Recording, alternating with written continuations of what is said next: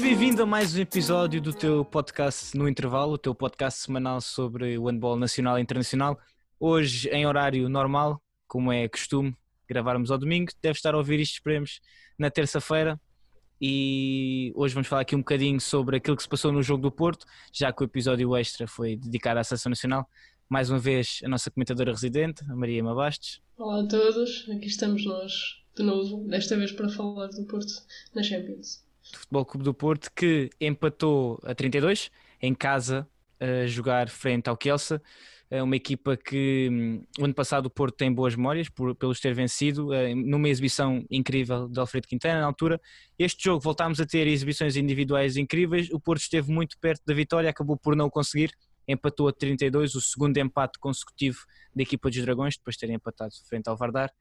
Ema, passo para ti primeiro, em relação para analisares um bocadinho este jogo. O que é que achas de o que é que achaste da exibição do Porto? Tínhamos visto o Magnus Anderson no final do jogo, frente ao Vitória, dizer que a equipa parecia cansada física e psicologicamente. Sentiste isso ou foi um Porto diferente?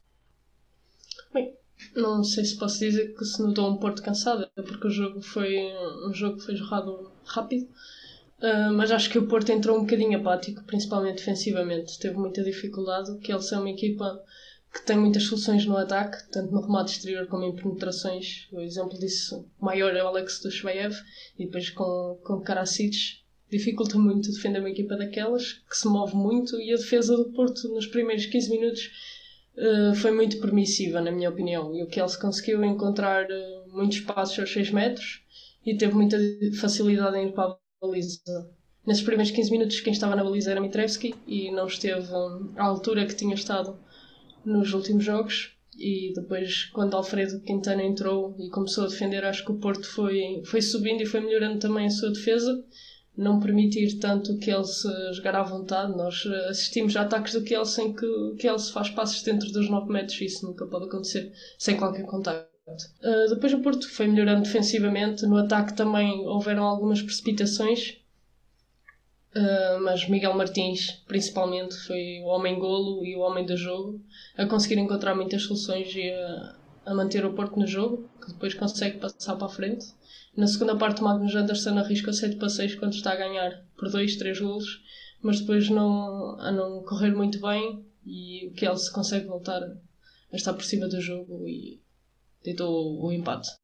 O, o Porto, tal como disseste, entrou meio apagado, digamos assim, o que Elsa estava a dominar dos minutos iniciais, mas depois realmente com, com o Miguel Martins de volta, ele que não jogou no jogo frente ao Vitória, acabou por fazer a diferença, nove gols e nove remates. E vi muita gente também a, a, falar da exibição do Quintana, ele que também, a partir do momento em que entra, acaba por ser decisivo mas eu acho que é muito interessante olharmos para, este jogo do Porto, até porque temos um Miguel Martins com uma exibição absolutamente incrível e um Rui Silva que regressou depois da lesão frente ao Elveno na primeira jornada para a Liga dos Campeões, mesmo antes de termos os jogos da Seleção Nacional. O que é que achaste deste regresso do Rui Silva? Sabes que eu sou admirador, confesso, e acho que ele mais uma vez, a partir do momento em que entrou no Porto, vimos, vimos a diferença da forma como o Porto ataca, com, no, pelo menos no ataque organizado. Sem dúvida que sim, e aqui somos os dois fãs de Rui Silva, aqui ninguém se vai chatear. Uh, e nós vimos com a entrada de Rui Silva aparecerem mais soluções no ataque. Rui Silva é um mestre a jogar 2 para 2 com o pivô e ele mete, mete passes no pivô que são meio golo. E não é que o Miguel Martins não o faça, mas uh, a classe que o Rui Silva tem, só ele a tem, e ele veio dar, veio dar esse brilho ao ataque do Porto. Aliás, eu vi que no Twitter colocaste e perguntaste quem é que o PSG poderia ir buscar agora para, para substituir o Nicola Karabatic. Eu deixo aqui, se algum dos dirigentes do PSG estiver a ver, Rui Silva acho que está na altura também para espalhar a magia lá em Paris. Já lá temos a Joana Rezende, assim, mais um português na capital francesa a espalhar a magia no handball. Portanto, o Porto empatou a 32 frente ao Kielsa, vindos também do empate para, também para a Liga dos Campeões frente ao Vardar. E agora passamos para um, Portugal, que vai enfrentar eh, Israel dia 4 em Matosinhos, pelas 19h30. O jogo vai ter uh, transmissão na RTP2. E tivemos mudanças em relação a não só às nossas convocatórias, que tivemos aqui no último episódio, mas já depois dessa convocatória final já tivemos mais mudanças, não foi, Emma? Sim. Uh... Em, primeiro, em primeiro lugar, só uma questão. Eu sei que se estás a ver isto uh, ou ouvir Eh, tu já viste de certeza aquilo que é mandar dizer nas redes sociais que me venceu. Eu apenas eu, eu assumo a derrota, mas acho que ainda, esta foi a primeira. Portanto, eu perdi a batalha, mas ainda não perdi a guerra. Okay. Vêm, vêm mais convocatórias. Mas falando então da convocatória final, ou a inicial final, porque já houve alterações desde então, o que é que pareceram as escolhas de, do selecionador Paulo Pereira? Pareceram umas mais uh. Foi um bocadinho de encontro àquilo que nós falámos. Claro que eu te venci, mas uh, as, nossas, as nossas ideias acabaram por, uh, por estar lá. por exemplo, na ponta esquerda eu lembro-me de ter escolhido Sérgio Barros, mas de referir que tive muita dificuldade e o nome que eu apontei logo a seguir foi o Lionel e o Paulo Pereira aí a apostar mais na juventude, tal como aconteceu na lateral direita, a chamar Diogo Silva e demonstra a confiança que o nosso selecionador tem nas, nos mais jovens. E pronto, depois a alteração do Gustavo Capdeville a sair da convocatória para entrar Manuel Gaspar, que sem dúvida que é um guarda-redes que, que, está pronto para, para dar este passo. Exatamente, também destacar a não chamada de Gilberto Duarte e também de, de Tiago Rocha. O Tiago não sei as razões, mas acredito que deve ter sido assim, talvez por motivos pessoais. O Gilberto não sabemos também, aquilo que me disseram no Twitter responderam-me logo a seguir, talvez estivesse infectado com o Covid-19. Vamos esperar, também não houve notícia nenhuma, pelo menos que eu tenha visto em relação a essa situação, o facto de Gilberto Duarte não ter sido chamado. Mas seguimos, e foi tal como disseste, foi, já tem sido interessante o facto de começarmos com Gustavo Capdeville, eh, nessa lista final de seis guarda-redes e agora irmos ter eh, Manuel Gaspar, ele que, que, tem tido uma, uma boa época até agora ao serviço do Sporting. Sim, Miguel, o Manuel Gaspar tem, tem tido uma boa época, assim como teve também na época passada, apesar de ter 22 anos, salvo erro. É um guarda-redes já com, com alguma experiência, como eu referi no último podcast, neste nível e acho que merece este voto de confiança. Sim, e nas redes sociais, pelo menos, temos visto muita gente a defender e a apoiar esta chamada de Manuel Gaspar para o lugar de Gustavo Capdeville. Acho que sim, o Manuel tem tido até agora exibições muito boas ao serviço do Sporting, especialmente nas competições europeias.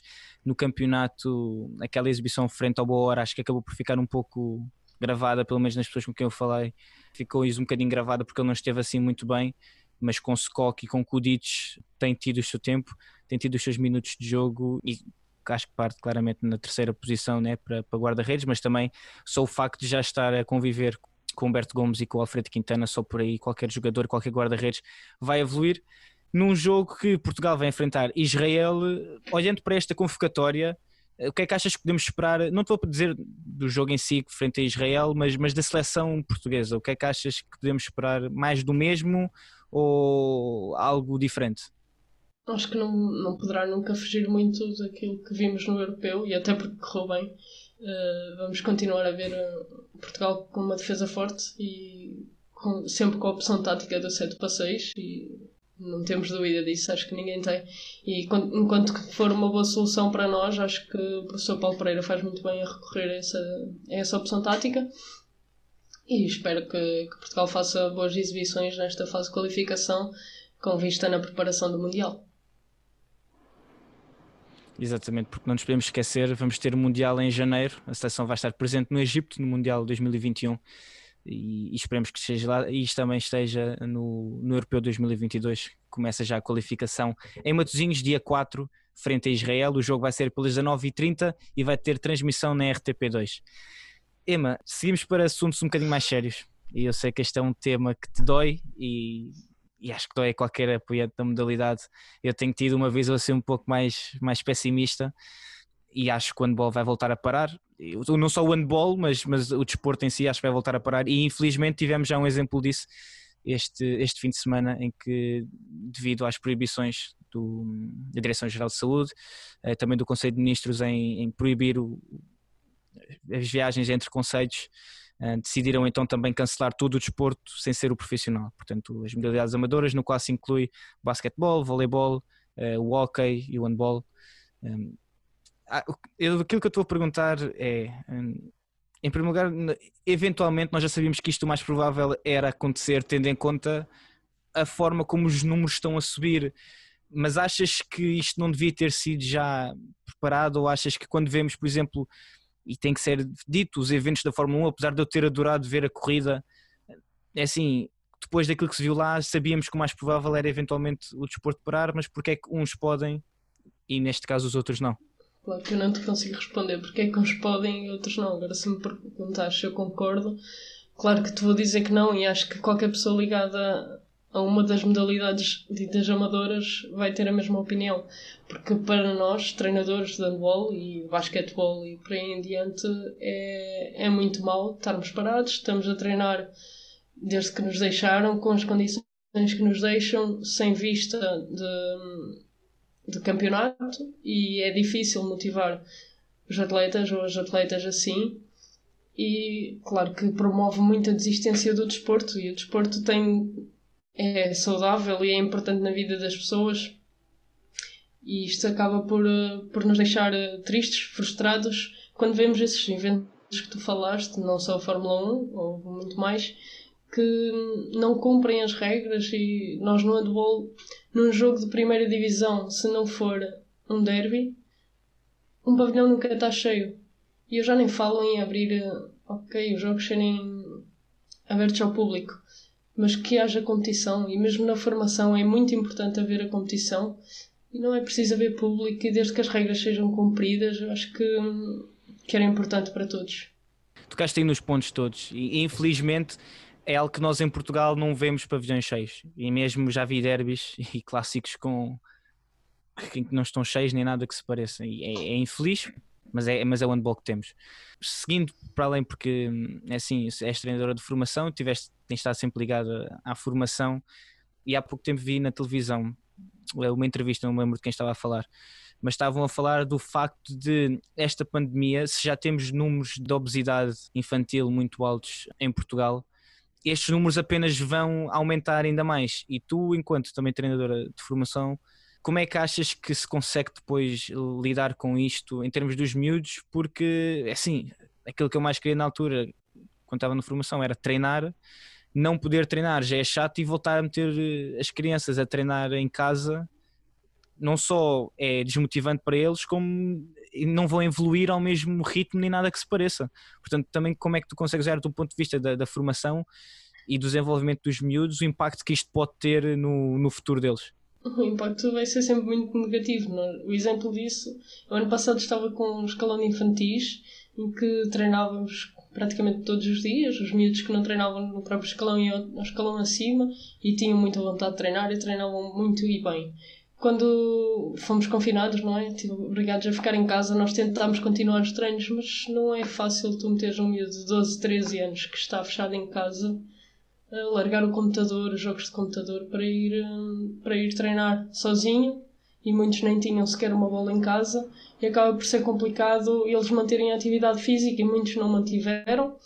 E eu agora estou com outra equipa e que sei que o aumento de peso durante a paragem foi enorme. E agora recomeçar tudo de novo primeiro que as atletas voltem ao que estavam é muito complicado. E não há, não há previsão de competição, não há motivação, há muitas desistências a acontecerem e claro que isso é muito grave para o desporto.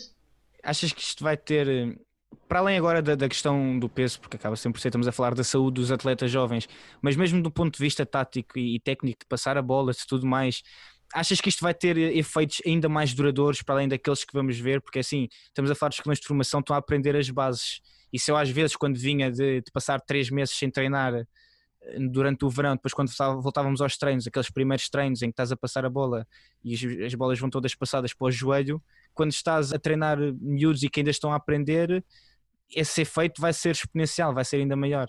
Achas que isto pode ter efeitos mais duradouros na formação? Eu lembro-me de ter visto, não me lembro, ah, foi o, foi o professor Paulo Pereira que disse eh, na altura quando estava a anunciar a lista, que ele próprio disse em relação a esta questão toda da formação que estavam a pensar alterar as idades dos escalões para os atletas poderem ter mais um ano, porque no fundo estamos a falar muitos atletas que passaram, subiram para um escalão e depois, devido à forma como estão organizados agora, ao fim deste ano iam subir outra vez para outro escalão e não tiveram essa gradação, portanto não foi gradual o crescimento deles, iam saltar no fundo um degrau.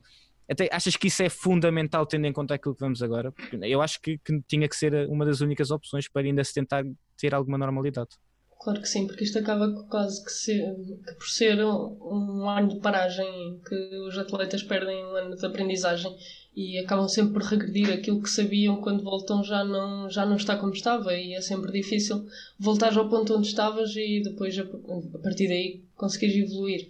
E esta paragem toda e este tempo de treino em que hum, não há motivação e é muito mais difícil tu evoluir numa equipa ou um, atleta que não tem motivação do que um atleta que está motivado.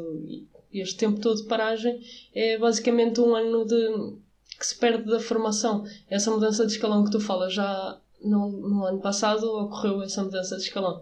Então vão haver atletas que, se isso não acontecer, vão perder um ano e meio de formação. Pois.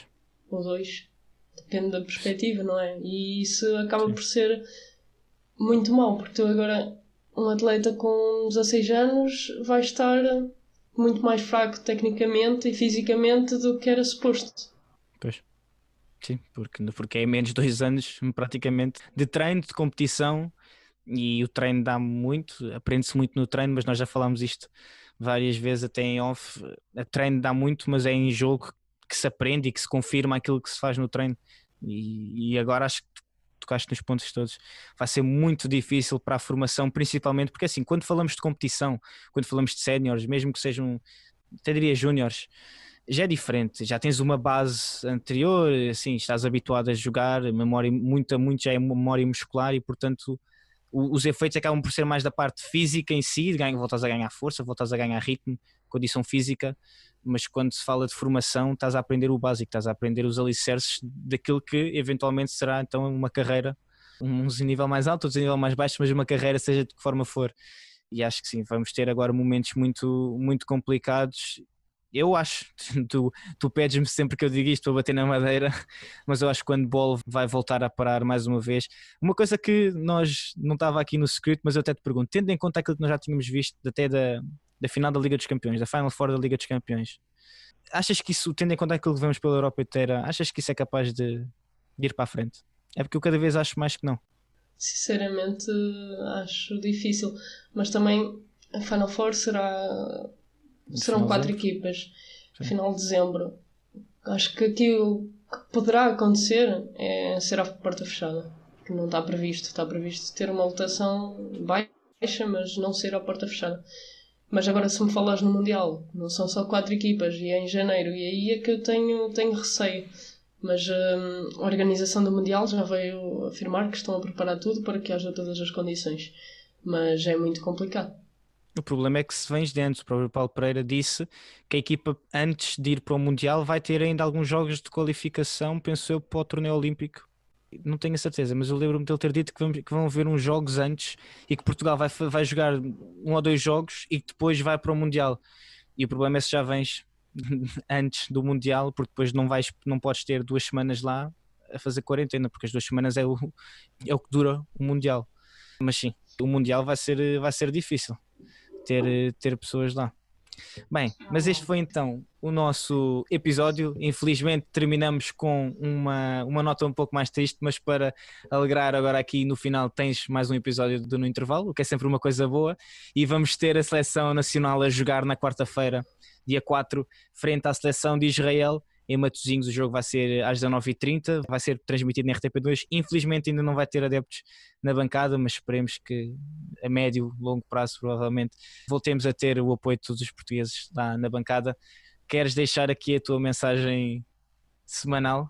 A minha mensagem habitual. Claro que Exato. deixem os vossos comentários, digam-nos o que acham e deem-nos sugestões, que são sempre bem-vindas e nós aqui continuaremos sugestões, acho que é a palavra-chave agora disto, sugestões mesmo aqui para o podcast, que é aquilo que queiras ouvir, aquilo que queiras que nós falemos, eh, já dissemos convidados que queiras que a gente tente trazer, eh, nós vamos tentar, vamos entrar em contacto e vamos tentar eh, trazer aqui as pessoas que tu queres ouvir, comentários também que queiras que nós façamos a essas pessoas e mesmo artigos, coisas que queiras ler e queiras ver na 7 metros, manda-nos mensagem tanto para a Emma como para mim, como para a 7 metros, para o Mateus, deixa as tuas mensagens, os teus comentários, aquilo que queres ouvir, porque realmente isto aqui é feito para ti e para te dar a conhecer o handball e aquilo que se passa em Portugal e lá fora. Para a semana vamos ter mais um episódio, talvez tenhamos um episódio extra a falar, a fazer o resumo daquilo que se passou na seleção, talvez, provavelmente. A Emma também quer dizer que sim. Vamos ter um episódio extra um episódio extra a falar sobre aquilo que a seleção fez frente a Israel no dia 4. O meu nome é Leonardo Bordões até ao próximo episódio.